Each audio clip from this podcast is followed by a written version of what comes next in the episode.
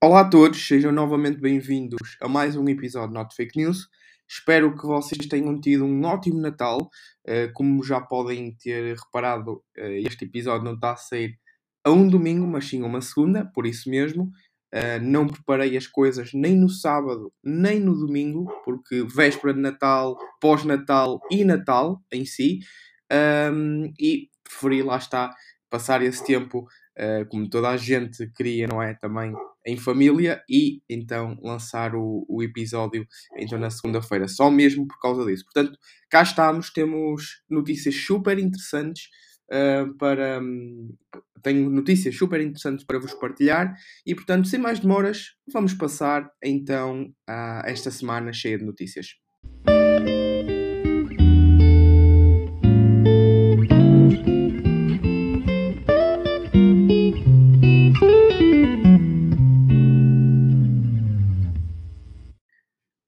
Ora bem, começando então aqui, uh, segunda-feira, dia 20 de dezembro, só para uh, vos uh, informar que esta semana vai do dia 20 de dezembro até ao dia 24 de dezembro, ok? O, até à véspera de Natal.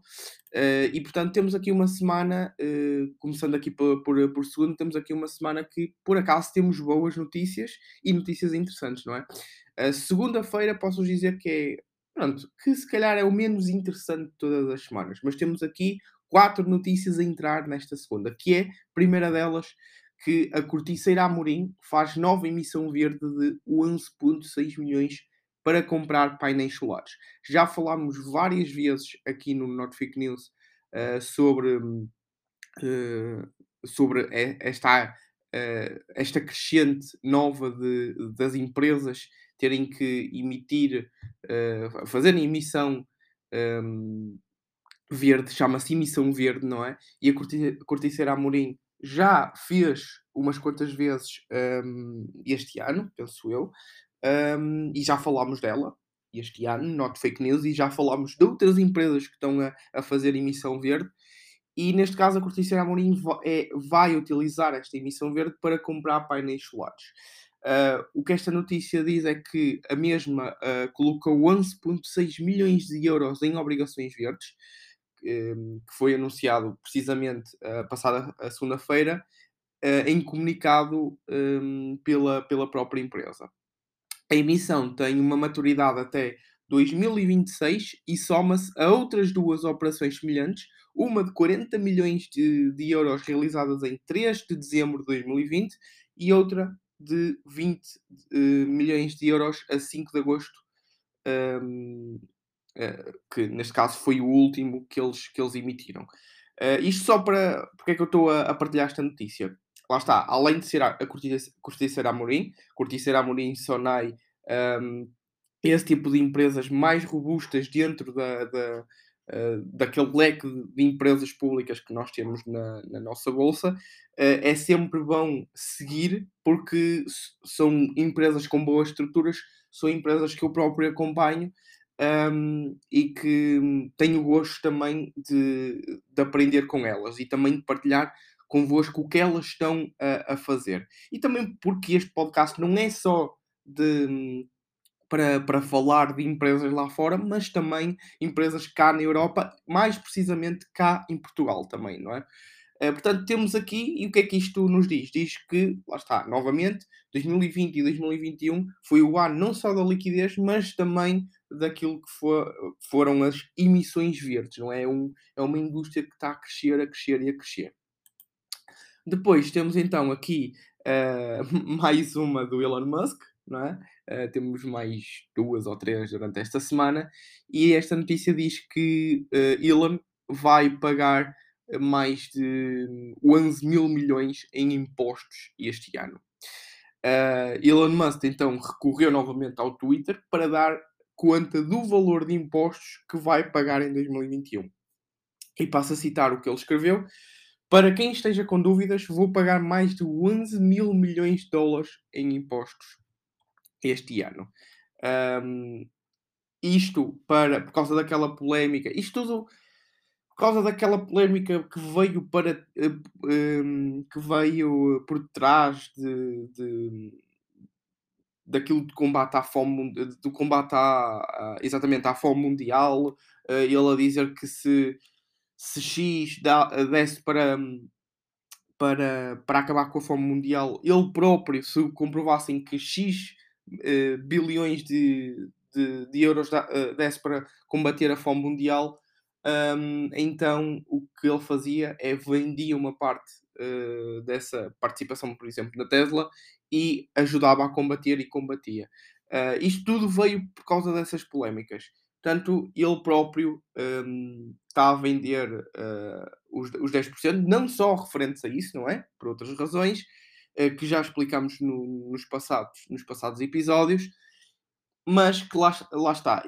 Isto, novamente, eu sou, não sou aquele grande admirador do Elon Musk, mas também há algumas coisas que nós devemos acompanhar e, lá está, ele tem sido capa de, de revista, capa de jornais digitais, um, ele, ele, está em todo lado, uh, tanto pelas boas razões, tanto pelas más razões, entre aspas, mas o que eu tenho de opinar sobre ele é um misto de emoções que eu próprio digo assim, ele está por trás da Tesla. E estar um, um, um empresário que eu tô, tenho um misto de emoções e sabendo que dentro da, da minha análise, dentro da, dos, dos, meus fundamentos de análise, o, aquilo que é a equipa de administração também, um, também importa bastante naquilo que é a minha análise. E eu, dentro da Tesla, se gostasse bastante da Tesla, tinha esse fator de ter, estar ali um passo atrás uh, sobre aquilo que é a administração da Tesla, não é? Eu não estou a dizer que sou contra o Elon Musk ou que não gosto, ou que ele está a fazer coisas erradas. Mas lá está, eu tenho esta sensação, eu tenho este mix de emoções uh, pelo Elon Musk, daquilo que ele faz, ou aquilo que ele diz, recorrendo ao Twitter, é, uma, é um mix de emoções completo. Uh, depois, só para vos informar que a Wells e a Unilabs vão disponibilizar testes antigénicos gratuitos ao abrigo do protocolo do, do CNS. Isso, isto só para vos alertar, por causa da nova variante, por causa daquilo que as pessoas, por causa do grande interesse agora, do, pronto, já passou o Natal, não é? Um, Agora, se quiserem se agrupar com família, etc, etc, é, é, só para vos informar isto. É da minha, vi esta notícia e, e achei que era da minha obrigação também uh, alertar-vos e informar-vos disso. Portanto, se quiserem, uh, a própria Wells e a própria Unilabs vão disponibilizar então estes testes antigénicos uh, gratuitos. Por fim, temos uma, um, uma última notícia que é falar sobre o desemprego, que, que o mesmo regista uh, com, com, com, com, o desemprego registado uh, 10 pelo oitavo mês consecutivo, isto, o número de desempregados inscritos nos, nos centros de emprego recuou pelo, lá está, pelo oitavo mês consecutivo. Um, isto de acordo com, uh, com a informação publicada pelo IFP. Uh, explica a síntese que o número de pessoas inscritas como desempregados recuou 7,8% em termos homólogos uh, e 0,9% face ao, uh, ao mês anterior. Isto é uma, é uma. Lá está. É um bom indicador que a própria. O, o, o próprio uh, Covid, esta nova variante, se calhar não entrou tanto na, na parte económica do país, como foi no início da, do, do Covid, lá em março, abril do, do ano passado, 2020. Uh, eh, vamos ver agora como é que as coisas por todo o mundo, por, por toda a Europa, por, toda, uh, por todo Portugal, são uh, confrontadas de acordo com esta nova variante e se estes números de desemprego continuam a registar uh, de, mês, após, mês após mês um, uma porcentagem decrescente, o que é bom, não é? Menos desemprego, uma economia melhor, uh, mas é uma coisa, novamente, é uma coisa a acompanhar e é uma coisa que eu, um, sem dúvida, vou estar sempre uh, a mencionar e informar-vos e a partilhar aqui convosco neste Not Fake News. Passando então aqui para terça-feira, dia 21 de dezembro, temos aqui duas notícias e começando aqui então por uma notícia uh, vinda da China, ou lá está, uh, que é relacionada com a China. Além de nós falarmos da Europa, dos Estados Unidos e uh, também está Portugal, mais concretamente, dentro da Europa, olhámos para a Ásia e olhámos para onde? Para a China. Uh, dentro desta notícia diz que repressão das big techs na China ajuda a varrer quase 40% das apps em apenas 3 anos. Os utilizadores chineses de smartphones viram o número de aplicações telemóvel disponíveis diminuir cerca de 38,5% nos últimos 3 anos. Revelam então assim os dados do Ministério da Indústria e Tecnologia da Informação da China. Um, ao todo, existiam então 4,52 milhões de apps no final de 2018, enquanto em outubro de 2021 eram uh, 2,78 milhões. Segundo o jornal, a queda do número de apps figura também em parte como sinal de maturação do mercado das apps na China, atendendo a que, por exemplo, o WeChat do universo da Tencent com 1,2 mil milhões de utilizadores mensais ativos em todo o mundo, domina há anos as redes sociais na China. Isto também para adverter uh, aquilo que é a minha opinião, que dentro da, da China eles focam-se naquilo que é tangível, não é? Naquilo que é a, produ a produção de riqueza a níveis tangíveis, uh, uh, ou seja, na indústria em si, do que propriamente em, um, em coisas virtuais, em coisas intangíveis, não é? Além de estarmos um, numa na era da internet, eles preferem mesmo assim industrializar-se do que propriamente uh, digitalizar-se. Uh, e isto tem sempre sido um, os passos da, que a China tenta dar, sempre na sua decisão uh, macroeconómica, não é? e vamos ver, temos, temos também eh, sempre acompanhado um, aquilo que é Evergrande e vamos ver uh, como é que a China daqui para a frente também, não só daquilo que são as suas decisões macroeconómicas, que é isto, a industrialização, também daquilo que é o seu, um, uh, o seu problema uh, dentro do próprio país sobre a Evergrande. para terminar então, terça-feira, temos uma última notícia em que a NOS integra Programa Europeu de Apoio a Startups. Vai ser mentora da Modata. Uh, isto é super interessante, eu achei super interessante, uh, porque além de termos os fundos europeus, não é? Temos as empresas, as grandes empresas aqui intrínsecas a, a, ao nosso país, a, Portugal, podiam eventualmente um, colocar uma parte de si a ajudar então um, outras startups portuguesas financiando as mesmas, por exemplo, ou dando mentoria às mesmas. Tanto uma como a outra são mais valias, não é? E dentro daquilo que é, que é nós, a operadora nós integra o, o programa europeu Digital Volunteers Mentors Program, criado pela Comissão Europeia para aproximar pequenas empresas, companhias de maiores dimensões ligadas à área da tecnologia e invenção. Invenção não, inovação. É, vai dar o mesmo, tem, tem sinónimos idênticos. Um, no âmbito desta iniciativa, que conta com a participação de meia centena de empresas europeias, a operadora liderada por Miguel Almeida um, escolheu assim a startup portuguesa Modata.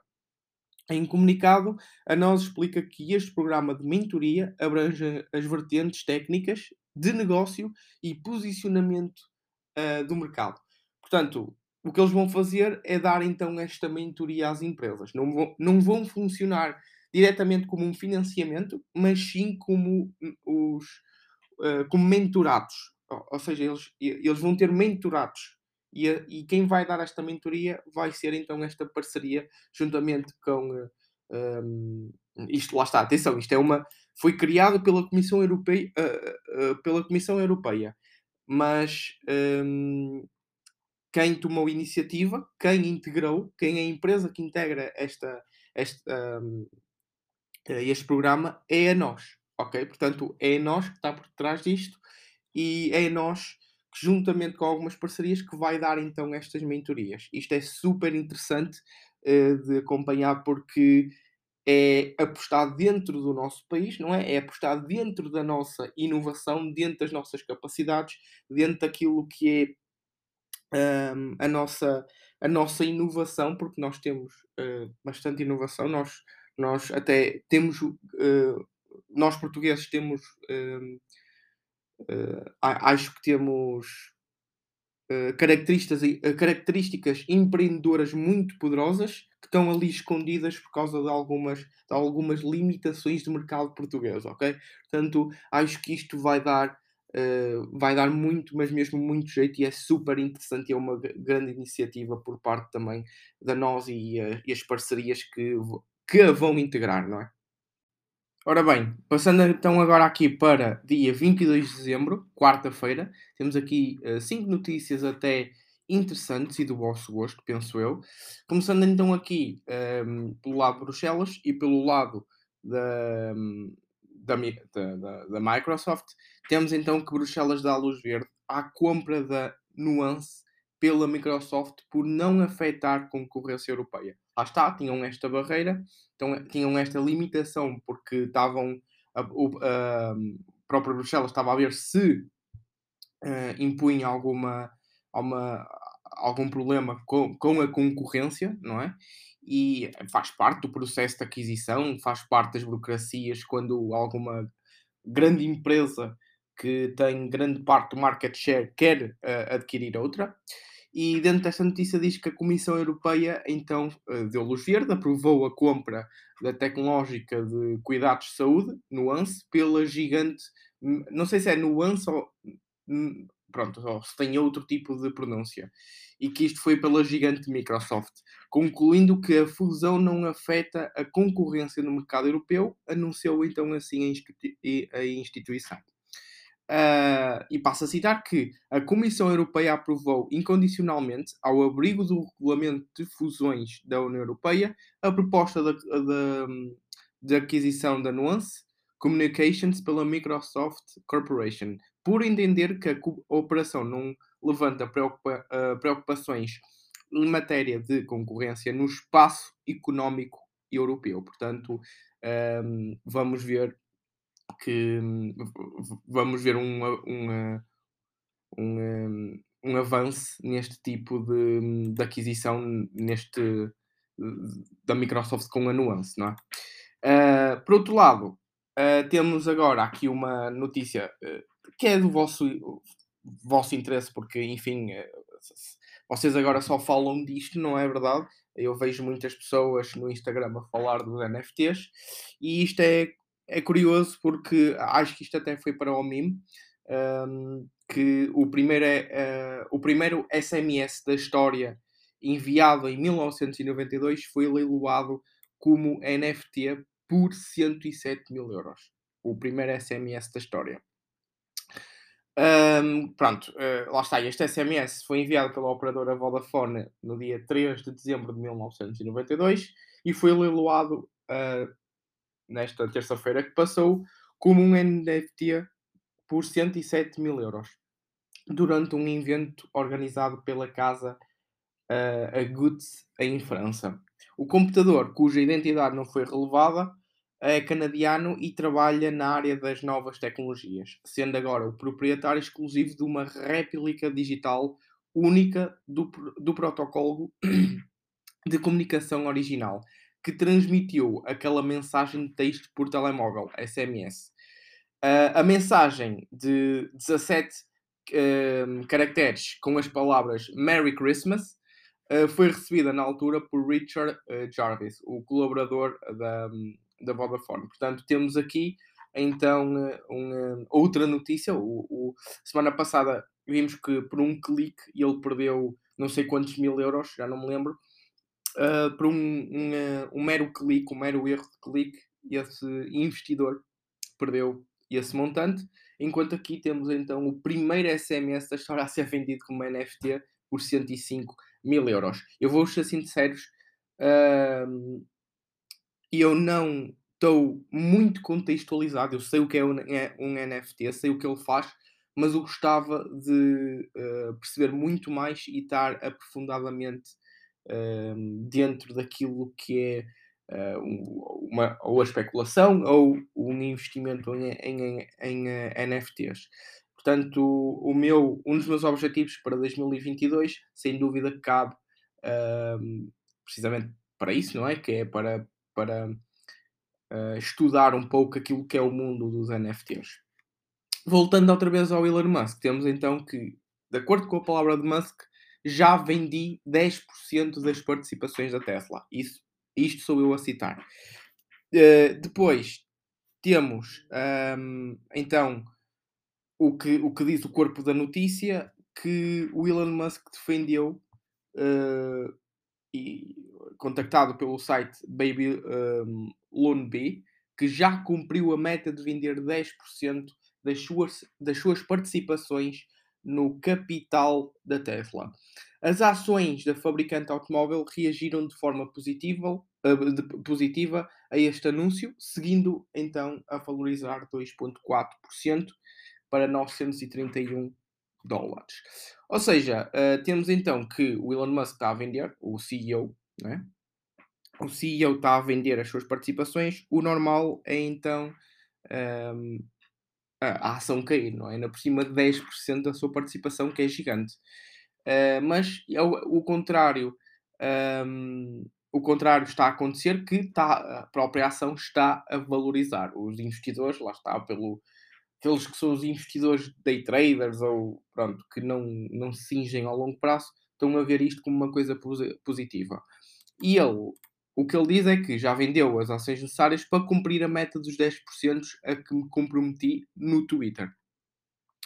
Uh, portanto, vamos ver agora o que é que ele vai fazer com esses 10% uh, eh, vendidos e com esse dinheiro que ele agora tem. Uh, uma, faltam duas notícias. Agora, esta que eu vou falar é uma curiosidade que gostava de falar convosco, que é os saldos cá em Portugal, pelo menos cá em Portugal, não é? Uh, só vão ser online. Porque nas lojas uh, vão, acho que vão estar proibidos, acho não, tenho a certeza que, que, estão proibidos de 25 de dezembro a 10 de, de janeiro. Uh, ou seja, o que vai acontecer é que vocês, se querem aproveitar os saldos pós-Natal, pós-Ano Novo, em janeiro, por exemplo, só vão conseguir online. Okay? Só online. E um, eu, lá está, eu, por, por título de curiosidade, não é? Eu abri esta, esta notícia, estive a ler um bocadinho e, uh, e vi que isto era uma coisa a partilhar juntamente com a minha opinião. Uh, eu sou um grande apologista que todos os negócios, sem exceção daqueles, lá está, que não, não faz sentido ter uma plataforma e-commerce ou ter uh, começar a investir no, no digital, mas lá está, é este tipo de coisas que fazem com que aquilo que é o market share do digital, aquilo que é a cultura das pessoas a comprarem digital, uh, faz com que, lá está, as nossas empresas, aquilo que nós analisamos também é uma das grandes nuances a analisar, se essa empresa está no digital ou não, porque cada vez mais vemos que nós somos obrigados, nós, lá está, uh, por uma por um mero, uma, uma mera, entre aspas, não é? Um, uma, uma mera pandemia, nós somos agora, por lei, do dia 25 de dezembro de 2021 até uh, o dia 10 de janeiro de 2022, a fazer, a aproveitar os saldos online. Ou seja, nós somos obrigados.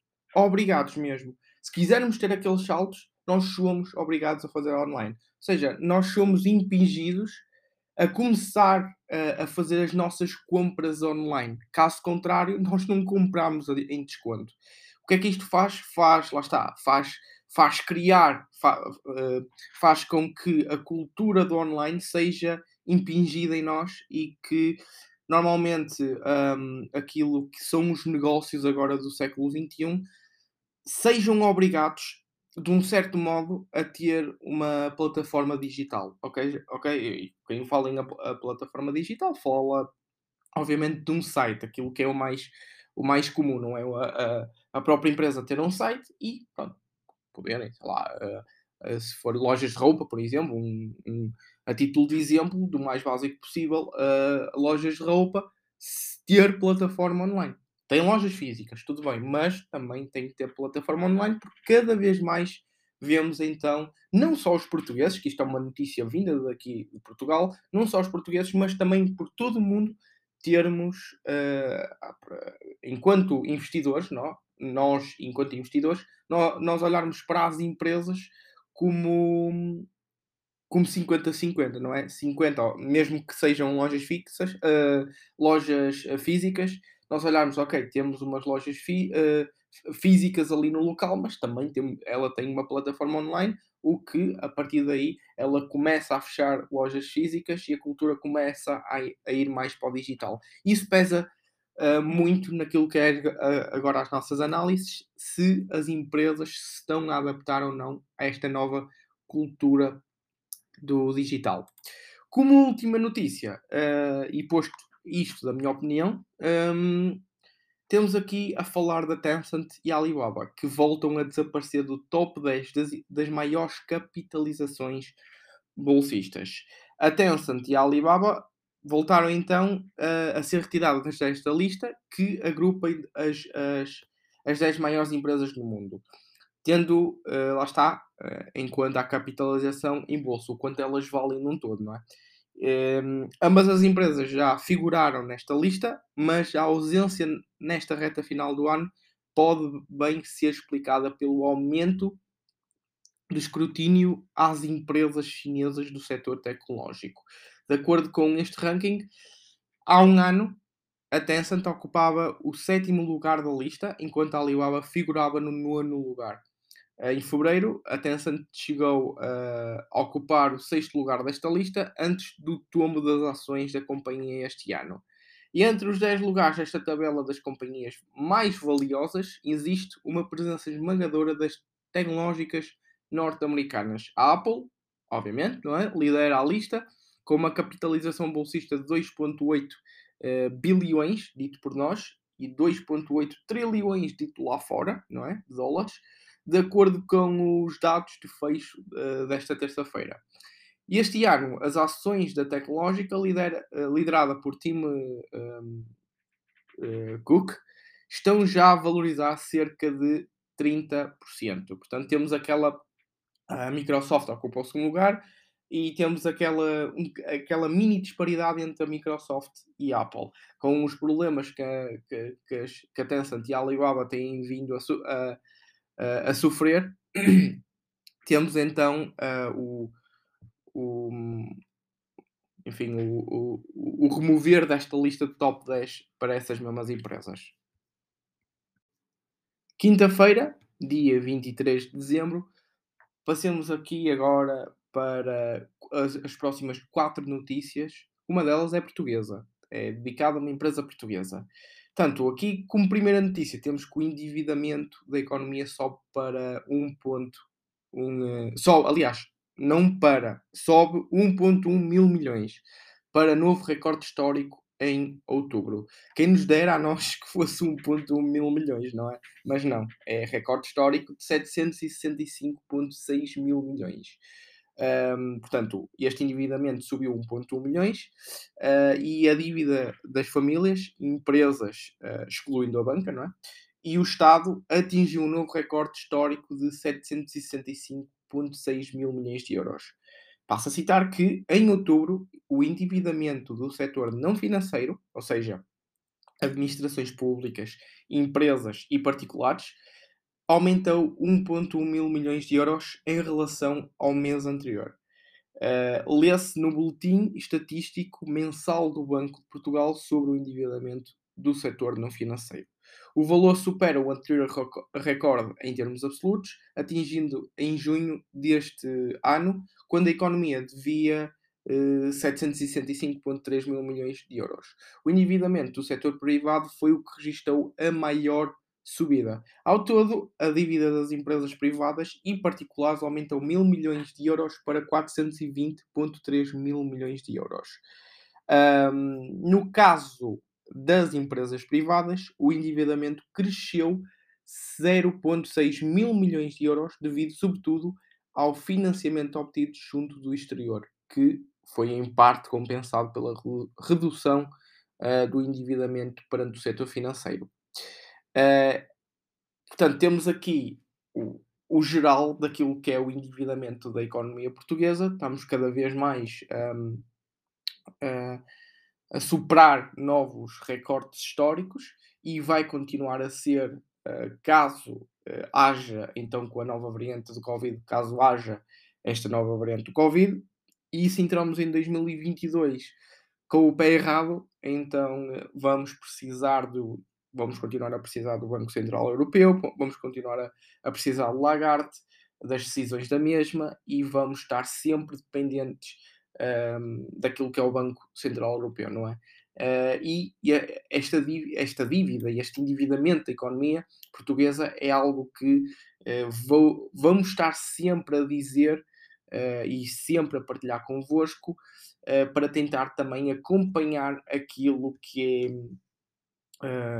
que é, que é a minha opinião, não é? Que vamos sempre continuar um, a superar novos recortes de, um, novos recortes históricos de endividamento e, portanto, perante isso, perante isso eu quero sempre um, uh, ter notícias novas sobre uh, esta, este mesmo assunto, sobre o endividamento. Uh, agora, passamos aqui outra vez para a China, que distribui milhões em vales para alavancar consumo. Lá está o que eu estava a dizer, que dentro do endividamento da economia portuguesa, vamos buscar à, àquilo que é o Banco Central Europeu e a China está a fazer o mesmo, alavancando então o consumo, ou seja, está a colocar liquidez, está a dar vales, está a dar dinheiro, não é? Para então as famílias gastarem. Um, a partir do início de dezembro, foi colocado em marcha um plano para impulsionar o consumo local que passa pela distribuição de dezenas de milhões de anos em vouchers. Isto, atenção, é em vouchers, não sabia. Pensava que era, pronto, aqui dizia vales, mas por acaso pensava que podia, poderia ser dinheiro. A notícia esta quinta-feira, uh, o que, lá está, de, que foi do South China Morning Post.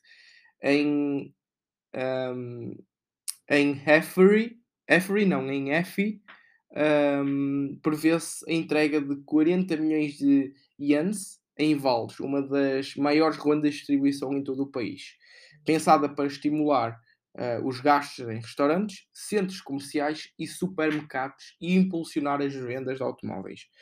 Ou seja, o que está aqui a passar é basicamente o que no início de 2020, 2021 e por aí adiante, o que se passou dentro dos Estados Unidos e da Europa, não é? A China agora está a tentar uh, encontrar boa liquidez para continuarem então os chineses a ter este, este consumo.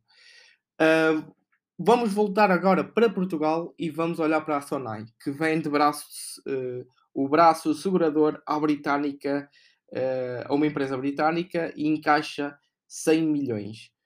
Um, a Sonai e a um, brasileira IPLF Holdings controlam juntamente a MDS firmaram um acordo para a venda de 100% deste grupo de consultoria de riscos e seguros ao uh, grupo britânico, a uma empresa britânica, uh, cujo nome nem vou tentar porque isto não quer dizer mal. O maior grupo de corretagem independente do Reino Unido. Uh, e foi anunciado em comunicado, lá está, a CM, um, CMVM. este tipo um, lá está, este, este grupo liderado, uh, liderado por Cláudio Azevedo revela que a transação envolve a venda de 50% do capital social do grupo MDS por um encaixe de aproximadamente 100 milhões de euros e deverá gerar uma mais-valia de cerca de 74 milhões para a Sonai. Ou seja, é muito o que a Sonai faz, não é? É aquilo de fazem aquisições, val valorizam essas aquisições e então vendem por mais. É uma, uma empresa meia financeira que um, vai através da, daquilo que são, que são os seus investimentos para depois ter mais valias sobre os mesmos. Isto é uma boa notícia, lá está, uh, Corticeira Amorim, Sonai, etc, etc, etc, são tipos de empresas que uh, vou estar sempre a falar também aqui no, no podcast, porque são empresas que devíamos seguir sem dúvida, porque criaram aqui uma grande uma grande estrutura, não é? Sem dúvida que são empresas grandes e com uma boa estrutura e nós só temos que aprender com elas. Uh, depois temos aqui então o pacote de estímulos económicos de Joe Biden, alvo de fraude. Uh, o pacote de ajudas a pessoas e empresas de Joe Biden, com o objetivo de mitigar os efeitos económicos negativos da pandemia, foi alvo de fraude. Segundo as informações avançadas pelos serviços secretos norte-americanos, a Associated Press, até ao momento, 3% do plano de resgate de Joe Biden foram alvos de fraude, cerca de 100 mil milhões de dólares. 3% corresponde a 100 mil milhões de dólares. Como é que é possível? Um, a estimativa é baseada nos dados recolhidos pelas agências de inteligência e pelo Departamento do Trabalho e Administração de Empresas dos Estados Unidos uh, e contactado pela rede de televisão norte-americana CNBS, uh, CNBS uh, Roy Dotson, coordenador nacional da recuperação de fundos do Departamento de Trabalho, explicou que grande parte destas fraudes ocorre com auxílios prestados aos desempregados, cerca de 87 mil milhões de dólares. Portanto, já temos casos de, de FBI, não é?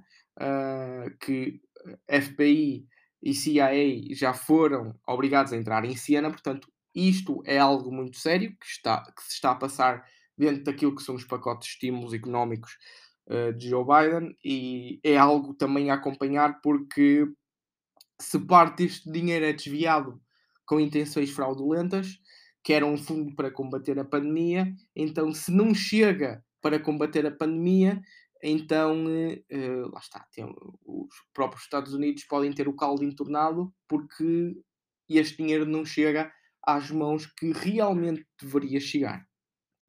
Portanto, chegamos então ao fim da, desta semana, sexta-feira, temos agora aqui três notícias. Uma delas, NFTs, outra delas, pelo, da blockchain dos, NF, dos, dos NFTs um, do próprio Facebook, não é? Eu que estava a falar dos NFTs. Relacionamento uh, do Steve Jobs com a Apple e com a Disney e também uh, a prenda de Natal que a Rússia deu à Google. E já vamos ver essas todas. Portanto, começando então aqui da blockchain aos NFTs, estes então são os planos do Facebook para 2022. Portanto, vamos, vamos ver o que é que há aqui no corpo desta notícia. Nas uh, próximas semanas, o atual responsável pelo departamento uh, de realidade virtual e aumentada uh, do Facebook, Andrew Bosworth, vai assumir a pasta geral da tecnologia.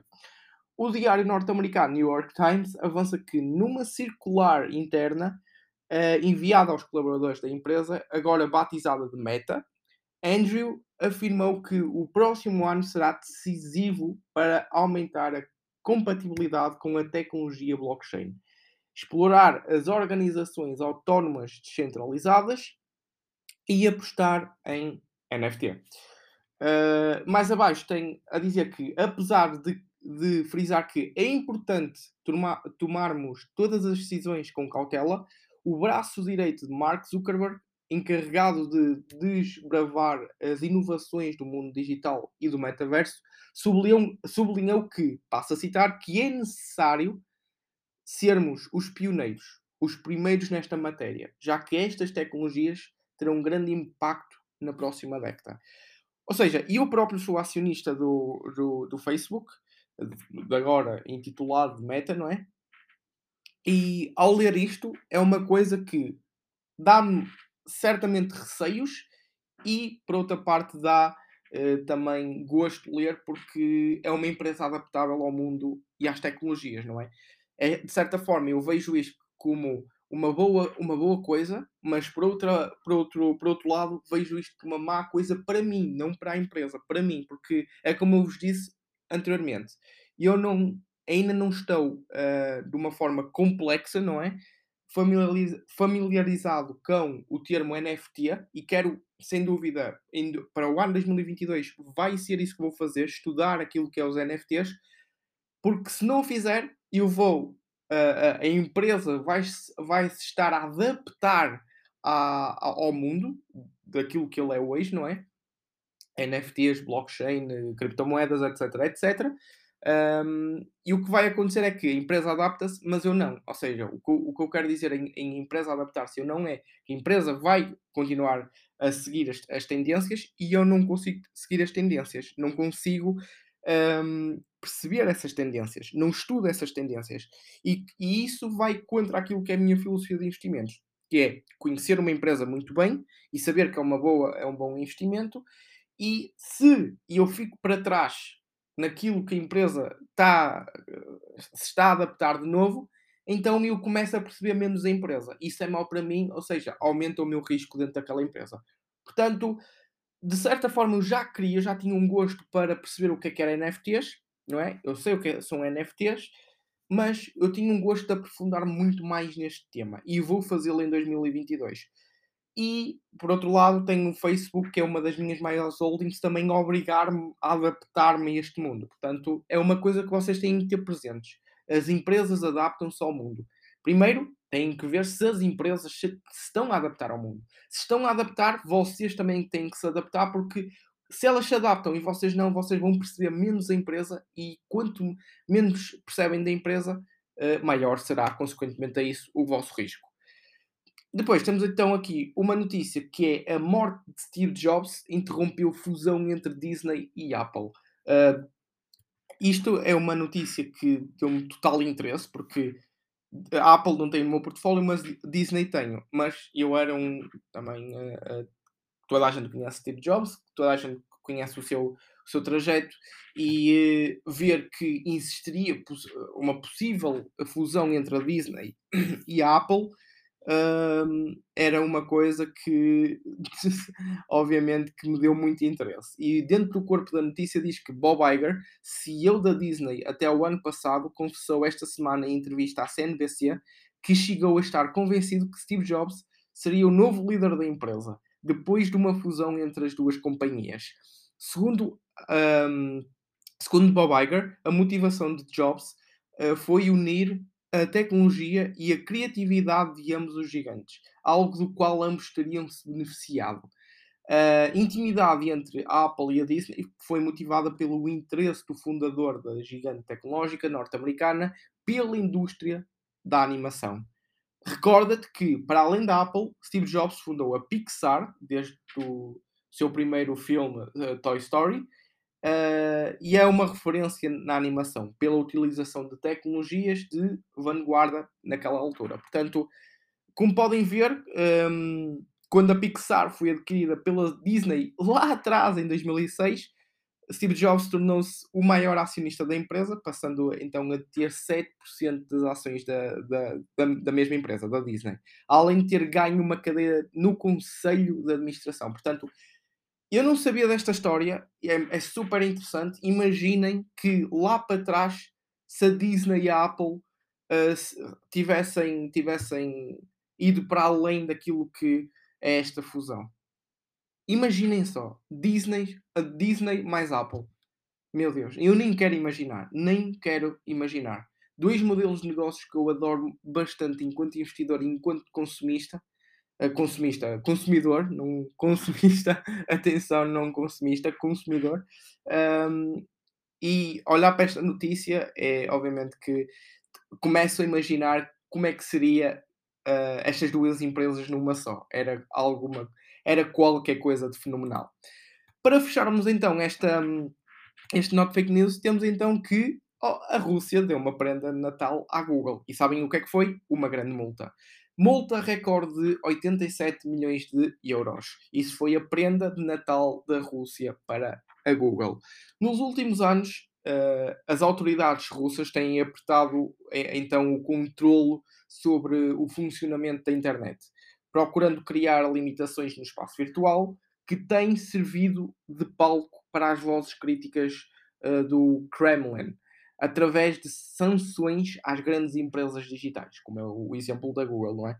Uh, especialmente estrangeiras, por não apagarem conteúdo considera considerado ilegal. A multa de 7,2 mil milhões de rublos, cerca de, uh, de 87 milhões de euros, aplicada hoje à Google, ou seja, no dia 20, 24 de dezembro, foi mesmo ali na véspera de Natal, foi foi incrível como isto foi mesmo a prenda de Natal um, e que foi aplicada então nesse dia à Google, é uma penalização sem precedentes em termos de valor. Portanto, se isto penaliza, a única coisa que eu tenho a acrescentar, na minha opinião, é daquelas pessoas que têm uh, Google é ver se isto vai ser uma coisa recorrente, não é? É que isto não traz, não é uma despesa recorrente. Agora, têm que ver, obviamente, se este, estas multas estão a ser uma coisa recorrente e que afetam, então, aquilo que é o free cash flow, os fluxos de caixa livre da, da própria empresa e aquilo que é uh, ou o seu monopólio ou aquilo que é o seu, su, o seu plano de negócio ou aquilo que é a sua estrutura. Vocês, como, enquanto acionistas, que eu não sou da Google, da Alphabet, não é? Que incorpora a Google, vocês têm que ver, vocês têm que analisar se isso uh, faz as condições de continuar a ser uma boa empresa. O que para mim, isso são, como outro dizia, peanuts. Isso são peanuts para, para a própria Google. Mas, mesmo assim, não, não deixo de dizer cautela com estas multas, porque, lá está, é uma grande empresa e ela tem mesmo assim que ter cautela, porque é dinheiro.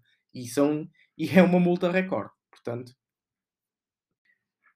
chegando então assim ao fim de, de mais um episódio de Not Fake News, só vos tenho a agradecer por este ano, porque eu estou a dizer isto porque eu vi agora no meu calendário e posso verificar outra vez que hoje é segunda-feira, certo? Que estamos a publicar, 27, e a, próxima sexta-feira, que é dia 31, hum, mesmo assim não vou conseguir fazer, normalmente é no domingo, ou seja, no, o próximo domingo vai ser 2 de janeiro, já nos vamos ver no, no ano 2022. Portanto, o que eu tenho a dizer é agradecer do fundo do coração.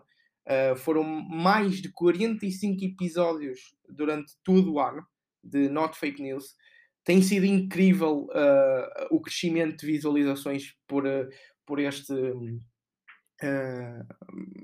por este podcast afora, não é? Porque uma coisa é começarmos com 10 visualizações por podcast e agora já estarmos quase nos 150 por podcast, por cada Not Fake News. É incrível o crescimento, tem sido incrível mesmo o crescimento. Uh, e temos criado aqui uma cultura que todas as semanas vocês têm então aqui as notícias mais interessantes para vocês, as notícias que são as mais importantes e, e não só interessantes, mas também mais importantes para vocês todas as semanas, uh, uh, todos os domingos, às vezes com alguma exceção de segunda-feira, não é?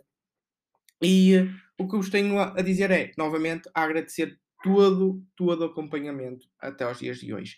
E, uh, salvo qualquer esquecimento que, ou qualquer agradecimento que eu tenha que fazer, uh, vou fechar agora o, este último Not Fake News deste ano 2021, uh, desejando-vos então umas boas entradas e boas festas, e já sabem, espero que 2022 seja muito, mas mesmo muito melhor para aquilo que é o, que é o nosso projeto com Finanças, uh, daquilo que foi comparadamente uh, este nosso primeiro ano de 2021. Portanto, obrigado mais uma vez por estar desse lado e vemo-nos, como o outro dizia, para o ano.